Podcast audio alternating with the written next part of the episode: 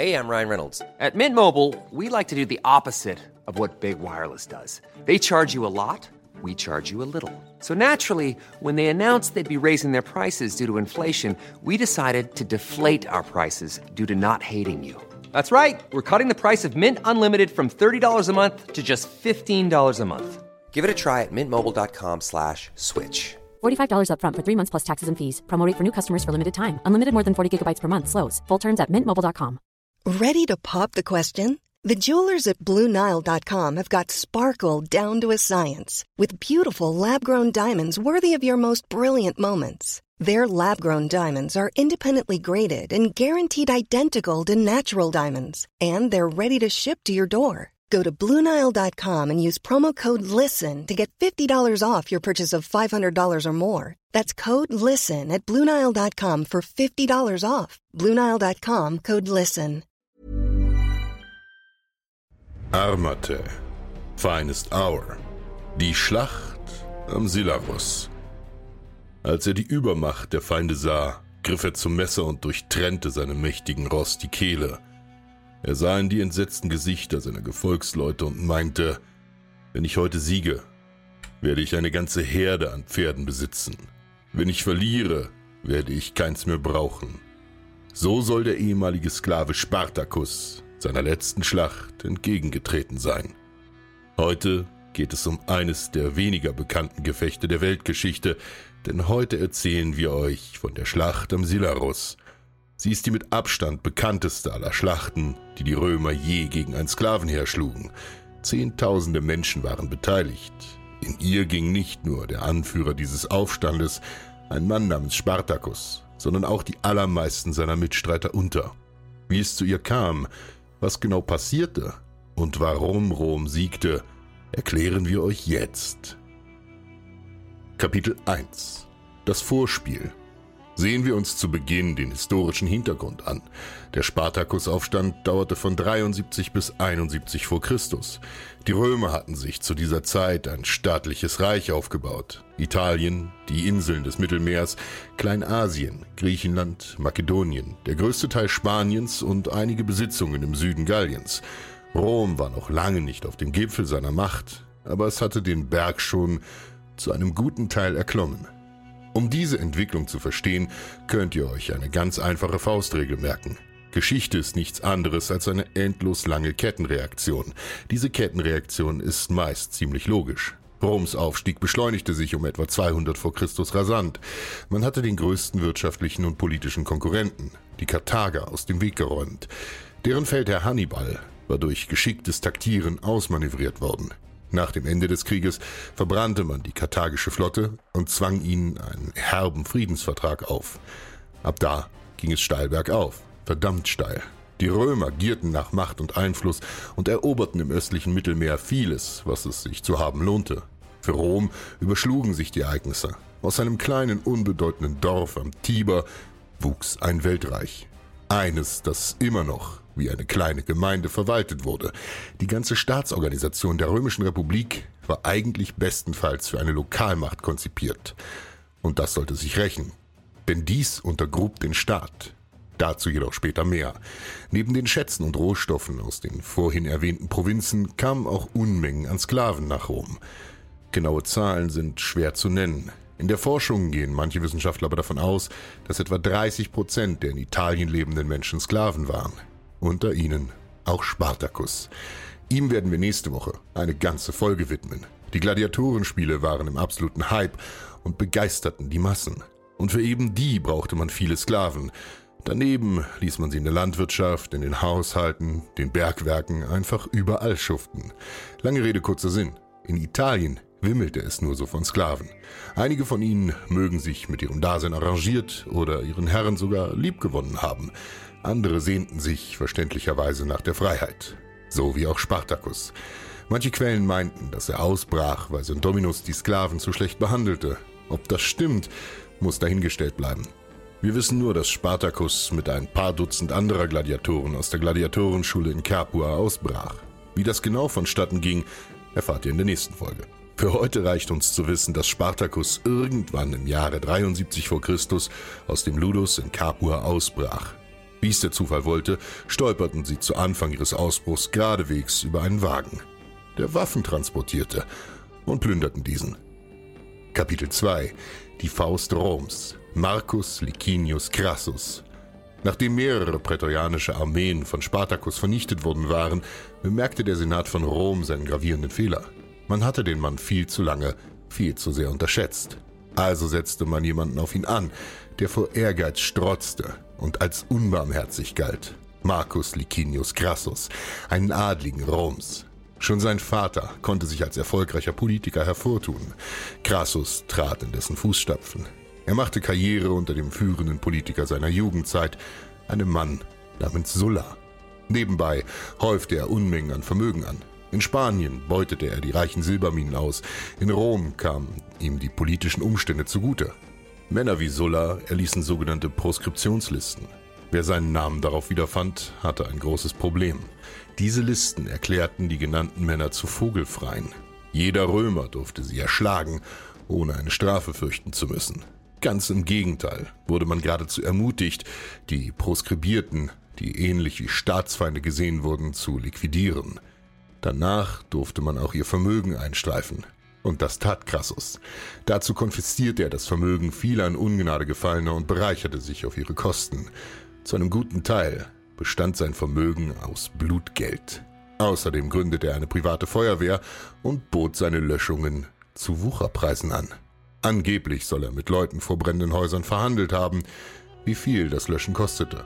Zahlten die Leute nicht, ließ er das Haus niederbrennen und er kaufte sich die Ruine zum Spottpreis, um sie zu renovieren. Crassus war also auch ein wahrer Immobilienhai. Sein Vermögen betrug laut antiken Angaben etwa 200 Millionen Sesterzen. Das ist eine abartige Summe. Crassus galt zu seinen Lebzeiten als der reichste Mann Roms. Sein absurder Reichtum war sogar bis ins benachbarte Großreich der Pater bekannt. Zum Vergleich. Ein Römer konnte sich in den Ritterstand erheben lassen, wenn er 400.000 Sesterzen an Vermögen vorweisen konnte. Für den Senatorenstand war ein Mindestvermögen von einer Million Sesterzen vorgeschrieben. Das war die hauchdünne Oberschicht. Eine Million. Und Crassus besaß 200 Millionen. Mit vier Millionen Sesterzen konnte man eine ganze Legion ein Jahr lang unterhalten. Crassus konnte also einen Feldzug privat finanzieren, ohne dass es ihm finanziell groß wehtat. Dass Crassus die Aufgabe überhaupt annahm, gegen Spartacus zu ziehen, war nicht selbstverständlich. Andere Senatoren zierten sich davor. Es war dabei schlicht und einfach nichts zu holen. Ein Sieg gegen eine Horde Sklaven konnte sich propagandistisch nicht so gut herzeigen lassen, wie ein glorreicher Sieg gegen eine richtige Armee. Außerdem wäre die Schmach, gegen eine solche Armee zu verlieren, immens groß. Es war also High Risk, Low Reward. Aber Crassus gierte nicht nach Gold, sondern auch nach militärischem Ruhm und zog gegen Spartacus in den Krieg. Seine Geltungssucht auf dem Schlachtfeld sollte 20 Jahre später auch sein Ende besiegeln. Aber das ist eine Geschichte für einen anderen Tag. Kapitel 3 Die Armee des Spartacus Wir sollten uns vor Augen halten, dass Ausbrüche von Sklaven beileibe nichts Ungewöhnliches waren. Einerseits gab es so viele von ihnen, dass es einfach zu regelmäßigen Ausreißern kommen musste, und andererseits hatte man nicht die Mittel, die Menschen so zu überwachen wie heute. Keine Sicherheitskameras, die 24 Stunden liefen, keine Scheinwerfer, die das Dunkel der Nacht fluteten. Bestenfalls ein paar Wachen oder Hunde. Also überließ man diese Probleme einfach den lokalen Beamten. In der Regel waren Sklavenausbrüche nur lokale Phänomene. Nicht weiß Gott, wie viele Leute schlossen sich ihnen an, hauptsächlich, weil die Kommunikation fehlte. Außerdem waren sie in der Regel nicht sehr gut organisiert. Wie denn auch? Die Sklaven befanden sich mitten im Feindesland, in einer bunten Gruppe von Menschen. Kelten, Makedonen, Griechen, der ein oder andere Germane. So eine heterogene Gruppe an Leuten zusammenzuhalten, geschweige denn zu disziplinieren, glich einer Sisyphusarbeit. Allein die Verständigung untereinander muss schon schwierig gewesen sein. Denn, wie ihr wisst, sind Hochsprachen künstliche Sprachen, auf die man sich einfach mal geeinigt hat. So etwas gab es in der Antike nicht. Die Römer selbst taten sich lange Zeit schwer, sich auf der italienischen Halbinsel zu verständigen. Bis sich Latein als Verkehrssprache durchsetzte, hatten sie eigentlich nur ein einziges Volk in ihrem Umfeld, die Falisker, die sie ohne Dolmetscher verstanden. Ironischerweise vermutet die Forschung, dass die wohl verbreiteste Sprache in der Armee des Spartacus ausgerechnet Latein war, die Muttersprache ihrer ehemaligen Sklavenhalter. Spartacus führte den Aufstand nicht allein an. Einige seiner engsten Gefolgsmänner sind uns namentlich bekannt. Darunter waren seine rechte Hand Crixus, Gannicus, Anemaus und Castus. Sie stammten vermutlich alle aus Gallien. Dem Aufstand schlossen sich übrigens nicht nur Sklaven, sondern sogar freie Bürger Roms an. Sie erhofften sich so, aus ihrer erdrückten Armut zu entkommen. Außerdem schwelte bei einigen Völkern Italiens noch eine alte Wunde. Erst 15 Jahre vor dem Spartakusaufstand endete der sogenannte Bundesgenossenkrieg. Die Römer hatten über Jahrhunderte hinweg militärische Unterstützung von den unterjochten Italikern eingefordert. Dafür wollten sie nun eine Gegenleistung. Sie bekriegten Rom, bis sie endlich alle das Bürgerrecht erhielten.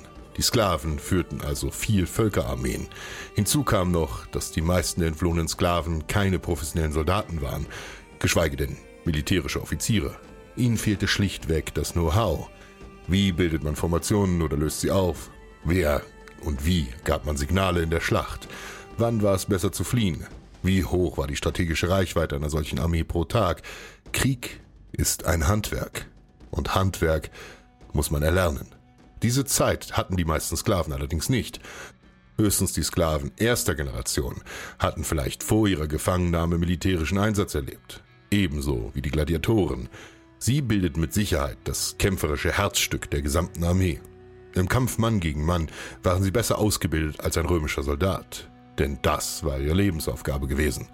Es waren Profisportler und Profikiller. Sie machten allerdings nur einen Bruchteil der Aufständischen aus. Die meisten stammten aus der Landwirtschaft. Spartacus befehligte also Viehhirten und Ackerleute. Männer, Frauen und Kinder, die Oliven pflückten, Weinreben kultivierten oder Getreide ernteten. Es waren keine Soldaten, auch wenn sie Gewalt gewohnt waren. Die Arbeit auf den Feldern, vor allem mit Tierherden, war durchaus gefährlich. Nicht nur die Hand des Aufsehers konnte die Sklaven erschlagen, sie mussten sich und ihre Vierherden auch vor zwei- oder vierbeinigen Räubern schützen – wir sprechen hier nicht nur von Wölfen oder wilden Hunden, die die Herden angriffen. Große Bauern heuerten oft ganze Banden an, um die Herden eines anderen Bauern zu stehlen oder zu schlachten. Man wollte einfach Konkurrenz ausschalten. Die Viehhirten gaben also neben den Gladiatoren wohl die militärisch wertvollste Mitgliedschaft der Sklavenarmee ab. Sie waren Wind und Wetter, Hitze und Kälte gewohnt, hatten Erfahrung mit Gewalt und sie brachten etwas Schönes mit. Herdenhunde. Kalbsgroße Monster von Hund, mit einem wilden Temperament. Hier bekam die römische Redewendung cave canem, hüte dich vor dem Hund, eine ganz neue Bedeutung. Sie bildeten mit ihrer verwegenen Art und ihrer Ortskenntnis die besten Aufklärer in Spartacus Armee. Auch sie kamen aber nicht einmal in die Nähe von dem, was ein voll ausgebildeter Soldat zu leisten imstande war. Wie setzte sich ihre Armee zusammen? Die Sklaven besaßen keine nennenswerte Kavallerie. Ein Schriftsteller namens Florus erwähnt, dass sie ein paar wenige Pferde besaßen, weil sie Wildpferde zähmen konnten. Dadurch hatten sie einen nicht zu unterschätzenden Nachteil. Die römische Kavallerie, der sie sich gegenüber sahen, mag vielleicht nicht der Schrecken schlechthin gewesen sein, aber die Römer waren keine sonderlich pferdeaffinen Menschen. Doch ihnen fehlte damit Mobilität, ihnen fehlte schnelle Aufklärungsarbeit, flinke Meldegänger und, und, und. Ein Pferd war wegen seiner hohen Geschwindigkeit Gold wert. Eine große Herausforderung stellte das Beschaffen von Waffen dar. Nur für die wenigsten konnte man Waffen stehlen, erbeuten und in selteneren Fällen auch schmieden oder vielleicht kaufen. Ja, richtig, kaufen. Als einfacher Kaufmann getarnt konnte sich ein Sklave inkognito auf die Märkte der Städte begeben und dort Waffen kaufen. Optisch konnte man sie nicht zweifelsfrei als Sklaven erkennen. Sie sahen zwar oft nicht typisch römisch aus, besonders die Kelten und die Germanen, aber das würde wohl keinen Händler allzu misstrauisch gemacht haben, auch wenn sie erkannt wurden, fruchteten die Geschäfte oftmals. Spartacus gab sich große Mühe, alle Leute, die sich mit ihm arrangierten, gut zu behandeln. So kollaborierten einige Landbewohner mit ihm. Richtige Waffen waren also rar gesät. Der Großteil der Sklaven musste sich mit spitzen Stangen, feuergehärteten Stöcken, Sicheln, Gabeln, Rechen, Hacken oder nagelbeschlagenen Keulen begnügen. Stellt es euch vor, ihr steht der wohl mächtigsten Armee eurer Zeit gegenüber bis an die Zähne bewaffnet. In Ringpanzer gehüllte und perfekt gedrillte römische Legionäre mit bronzenen Helmen und blitzenden Schwertern. Und alles, was ihr habt, ist ein verfluchter Holzknüppel, gepaart mit eurer Wut. Die Leute von Spartacus mussten also erfinderisch werden. Beispielsweise fanden sich Weber und Korbflechter in seinen Reihen. die aus Weinreben notdürftig Schilde fabrizierten und diese mit Tierhäuten umspannten. Im Arsenal der Aufständischen fanden sich alle möglichen improvisierten Waffen sowie Ausrüstungsgegenstände. Die Sklavenarmee war nicht nur in ihrer ethnischen Erscheinung, sondern auch bei der Bewaffnung kunterbunt gemischt. Es musste nicht schön aussehen, musste funktionieren. Alles in allem waren die ehemaligen Sklaven den römischen Soldaten in den meisten militärischen Belangen unterlegen. Weniger Ausrüstung und Bewaffnung, schlechtere Versorgung, mangelndes Training. Der römische Schriftsteller Cicero drückte es so aus. Stell einen gleichmutigen, aber unausgebildeten Mann in die Reihe der Legionen und er wird aussehen wie eine Frau. Für die tendenziell frauenfeindliche römische Gesellschaft war klar, was er damit sagen wollte. Spartacus und die anderen Anführer mussten sich also auf Einfallsreichtum und wahnwitzige Ideen verlassen, um Erfolge zu erringen. Eine spannende Frage bleibt zu den Aufständischen noch offen. Wie viele waren sie? Was würdet ihr schätzen? 3000? 5000? Über 9000? Wir können es leider nicht genau sagen. Der griechisch-römische Geschichtsschreiber Abjan schreibt, es waren 70.000. Hier stellen sich allerdings zwei Fragen. Erstens, hat er vielleicht übertrieben? Die Zahl scheint schon sehr hoch zu sein. Und zweitens, Say hello to a new era of mental health care. Cerebral is here to help you achieve your mental wellness goals with professional therapy and medication management support. 100% online. You'll experience the all new Cerebral Way, an innovative approach to mental wellness designed around you. You'll get a personalized treatment plan from a therapist, prescriber, or both in a safe and judgment free space. Your Cerebral therapist or prescriber will outline a customized plan with clear milestones along the way so you can get to feeling your best. With Cerebral, you're not alone in your mental health journey. We're here to empower you to live a fulfilling life. So take that first step towards a brighter future and sign up today at cerebral.com slash podcast and use code ACAST to get 15% off your first month. Offer only valid on monthly plans. Other exclusions may apply. Offer ends July 31st, 2024. See site for details. Hey, I'm Ryan Reynolds. Recently, I asked Mint Mobile's legal team if big wireless companies are allowed to raise prices due to inflation. They said yes. And then when I asked if raising prices technically violates those onerous two year contracts, they said, What the f are you talking about, you insane Hollywood ass? So to recap, we're cutting the price of Mint Unlimited from $30 a month to just $15 a month. Give it a try at mintmobile.com slash switch. $45 upfront for three months plus taxes and fees. Promo rate for new customers for limited time. Unlimited more than 40 gigabytes per month. Slows. Full terms at mintmobile.com. wenn es wirklich 70.000 Leute waren, was ja prinzipiell möglich wäre, waren darin auch die ganzen Nicht-Kombattanten eingerechnet. Frauen, Kinder, Kranke, Alte und Schwache.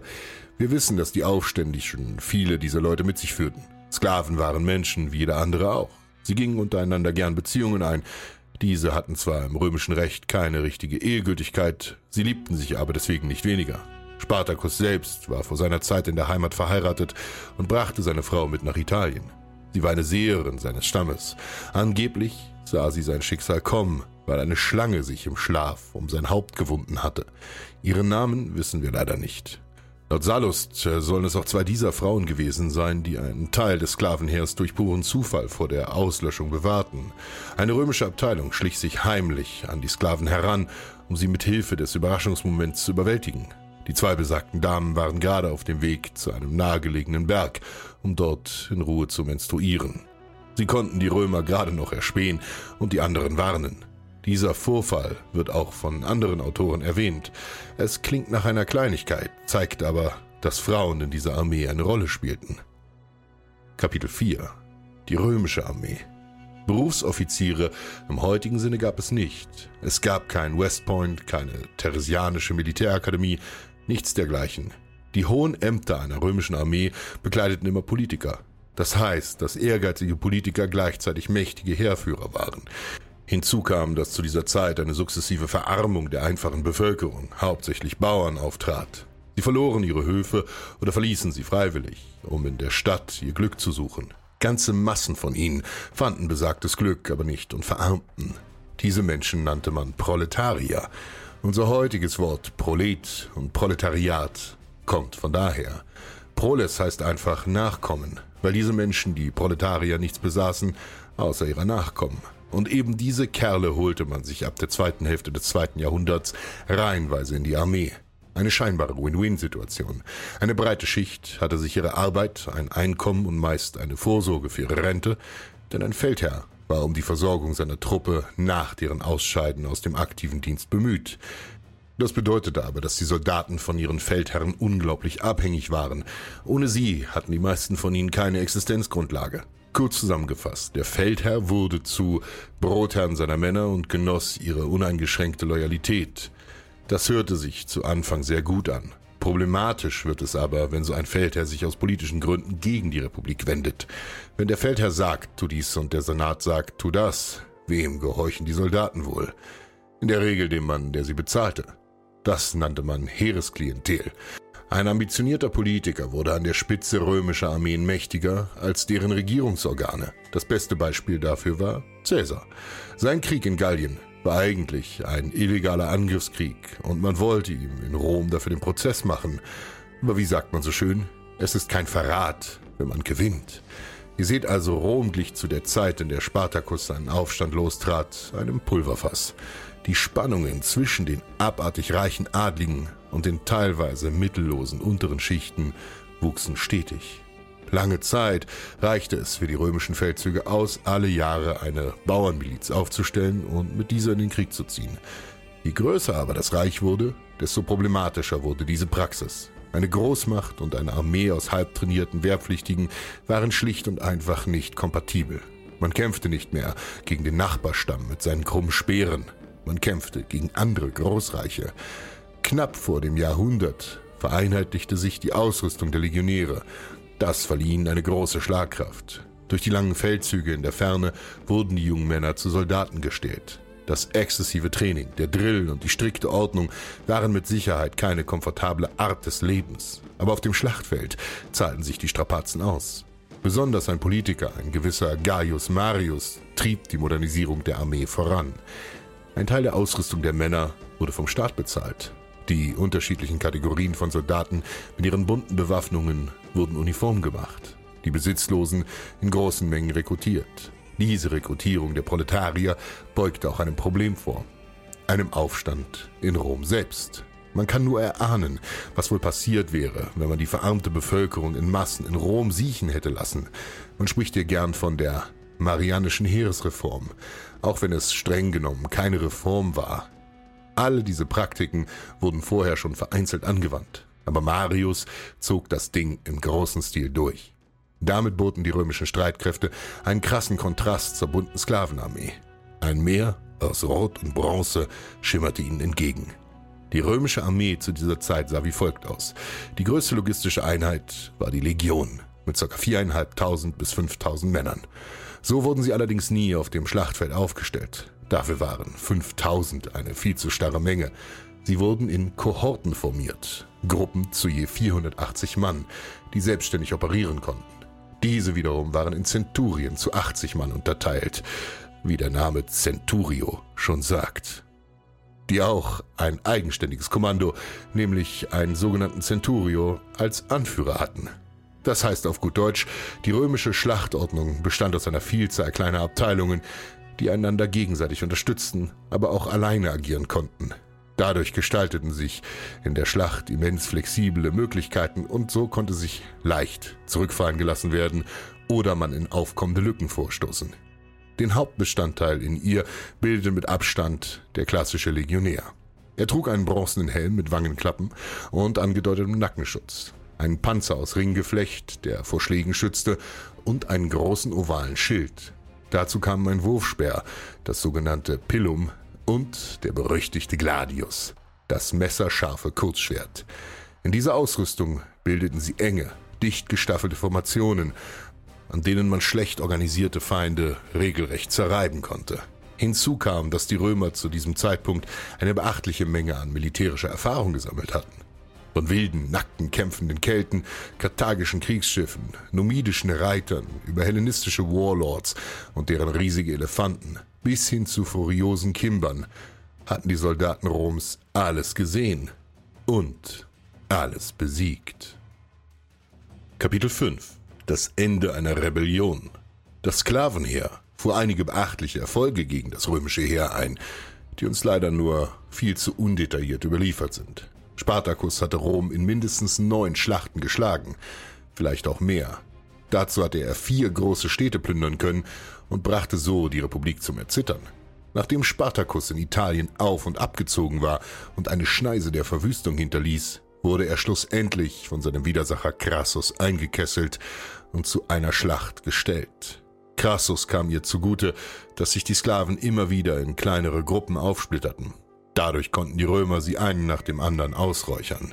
Die letzte und mit Sicherheit größte dieser Gruppen führte Spartacus in den Süden. Crassus stand unter Zugzwang. Er wollte den Ruhm für das Niederschlagen des Aufstands ernten. Um eine erfolgreiche politische Karriere zu vollziehen, war er auf Publicity und das Vorzeigen von Siegen angewiesen. Der Senat wurde langsam ungeduldig und schickte schon Boten nach dem damals besten Feldherrn seiner Zeit, Gnaeus Pompeius Magnus, dem späteren Widersacher Caesars. Dieser war gerade in Hispanien damit fertig geworden, einen abtrünnigen römischen Beamten namens Sertorius zu beseitigen. Crassus wusste, dass Pompeius danach auf schnellsten Wege nach Italien zurückkehren würde, um ihm die Lorbeeren zu stehlen. Also stellte er Spartacus eine Falle. Ursprünglich wollte Spartacus die Stadt Brundisium an der römischen Ostküste einnehmen und von dort aus nach Epirus auf dem heutigen Balkan fliehen. Doch der Hafen war zu stark verteidigt. Also wandte er sich im Südwesten Italiens an kilikische Piraten. Er bot ihnen einen beträchtlichen Teil seiner üppigen Kriegsbeute, wenn sie ihn und seine Leute nach Sizilien übersetzen würden. Die Insel war nicht zufällig gewählt, denn schon die beiden vorangegangenen Sklavenaufstände fanden auf Sizilien statt. Vermutlich wollte sich Spartacus auf dieser Insel verschanzen und den Römern somit langfristig Widerstand leisten. Doch dazu kam es nicht. Denn die Piraten taten das, was man von Piraten erwarten konnte. Sie betrogen Spartacus, sie nahmen sein Geld und segelten davon. So ließen sie ihn und seine Gefolgsleute eingekesselt an der Südwestspitze Italiens. Crassus hatte unterdessen alle Fluchtwege an ihm vorbei abriegeln lassen und wollte somit eine Entscheidungsschlacht erzwingen. Durch großes Glück ereignete sich ein Schneesturm, der Spartacus an seinen Feinden vorbeischlüpfen ließ. Allerdings kehrte zu dieser Zeit Pompeius von Norden her zurück. Somit saß Spartacus in Süditalien fest, umringt von feindlichen Armeen. Einem Kampf würde er nicht ausweichen können. Also stellte er sich Crassus. Spartacus wusste, dass er schlechte Karten hatte. Das war keine hastig ausgehobene Miliz mehr, denen er sich hier stellen musste. Keine ungedrillten Jungen, die mal eben Krieg spielen wollten. Das waren voll ausgebildete römische Legionen. Acht Stück davon also etwa 35 bis 40.000 Soldaten. Er selbst verfügte vermutlich über noch mehr Menschen. Doch wie viele davon kämpfen konnten, ist absolut ungewiss. Auch die Befehlshaber der Römer waren keine Anfänger mehr, sondern die abgebrühte Elite. Man sieht, dass Rom sich der Gefahr, die Spartacus darstellte, schlussendlich bewusst geworden war. An diesem Fluss namens Silarus, an einem Frühlingstag, sollte es zur Entscheidung kommen. Freiheit oder Tod. Wie genau die Schlacht ablief, können wir nur noch erahnen. Höchstwahrscheinlich bearbeitete die römische Kavallerie die Flanken der Aufständischen und bedrängte sie zunehmend von den Seiten. Währenddessen preschte Spartacus und seine Männer den Römern entgegen. Sie hatten immerhin drei Jahre Routine darin, gegen die Römer zu bestehen. Allerdings half ihnen das herzlich wenig und sie wurden sukzessive aufgerieben.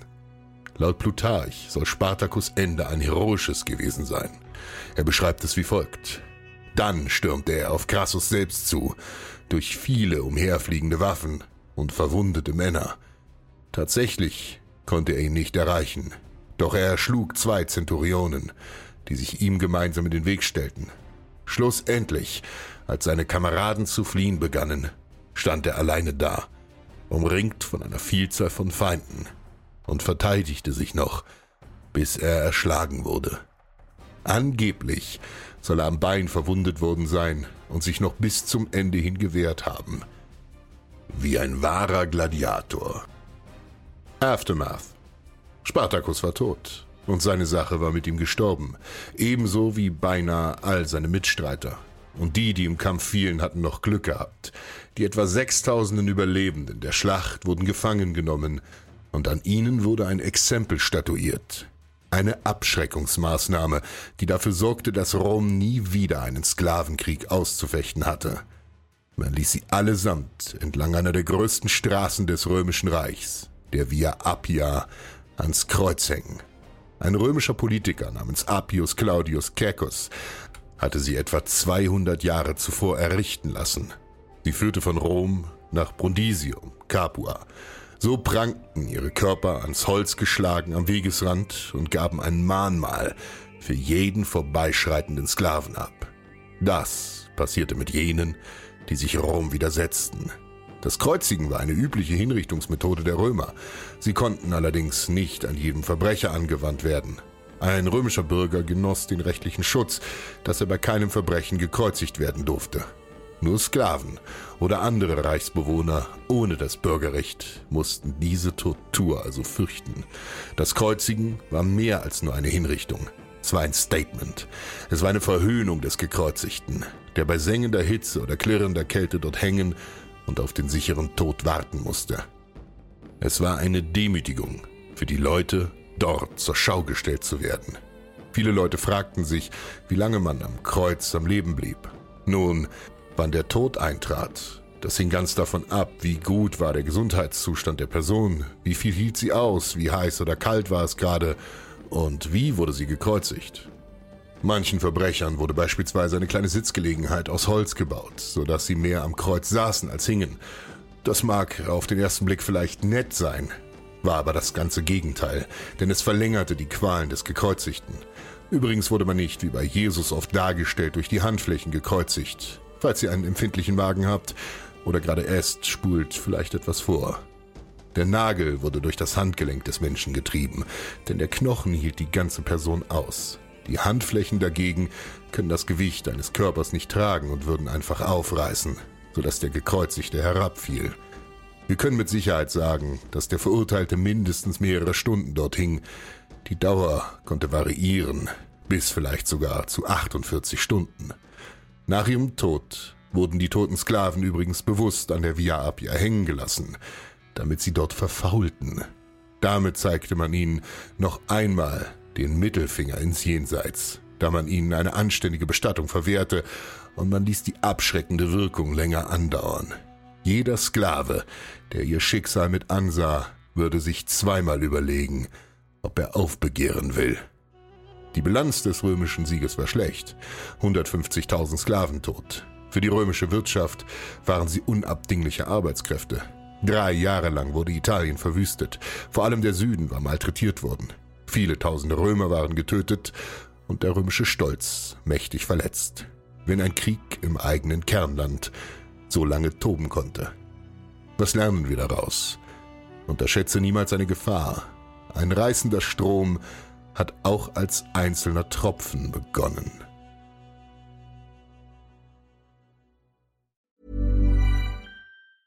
Spring, is that you? Warmer temps mean new Albert styles. Meet the Superlight Collection, the lightest ever shoes from Allbirds, now in fresh colors. These must have travel shoes have a lighter than air feel and barely their fit that made them the most packable shoes ever. That means more comfort and less baggage. Try the Superlight Tree Runner with a cushy foam midsole and breathable eucalyptus fiber upper. Plus, they're comfy right out of the box. So, what can you do in a Superlight shoe? What can't you do is the better question. And because they're super packable, the real question is where are you taking them? Experience how Allbirds redefines comfort. Visit Allbirds.com and use code SUPER24 for a free pair of socks with a purchase of $48 or more. That's A L L B I R D S.com code SUPER24.